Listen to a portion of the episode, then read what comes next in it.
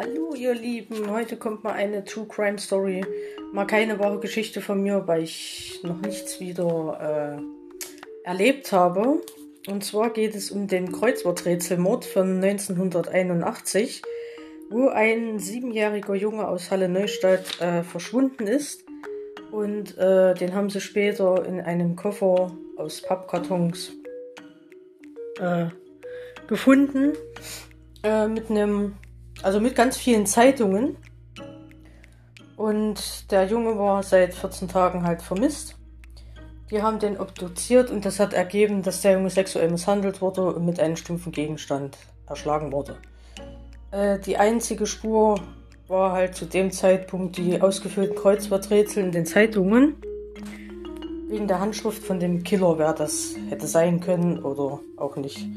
Die Ermittler haben dann ähm, 550.000 Schriftproben eingeholt und sind dann im November auf eine weibliche Saisonkraft aus Halle Neustadt gestoßen, die die Rätsel ausgefüllt hat.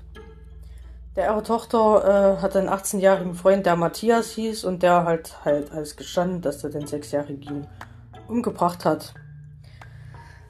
1982 haben sie dann das Urteil und das hieß dann lebenslängliche Haft und Entzug der bürgerlichen Ehrenrechte. Äh, ja. Also 1992 ist er halt dann äh, bis in, also der ist dann halt in Jugendhaft gekommen und dann anschließend in Maßregelvollzug äh, gegangen. Wo ich mich doch frage, ist halt schlimm. Ich denke mal, wissen nicht allzu viele Leute davon, dass der Junge halt damals da verschwunden ist. Wenn man sich das überlegt, sieben Jahre alt. Schlimm, finde ich sowas. Äh, hat sich heutzutage noch nicht geändert. Passieren viel zu viele Mutter mit armen Kindern und das ist schon traurig. Ich hoffe, euch hat das gefallen. Äh, wie gesagt, ich werde jetzt öfters mal solche True Crime Stories erzählen. Und ja, wenn mir wieder was passieren sollte, eine wahre Geschichte, werde ich euch das natürlich auch erzählen. Und ich würde mich freuen, wenn ihr mal weiter zuhört. Äh, ja.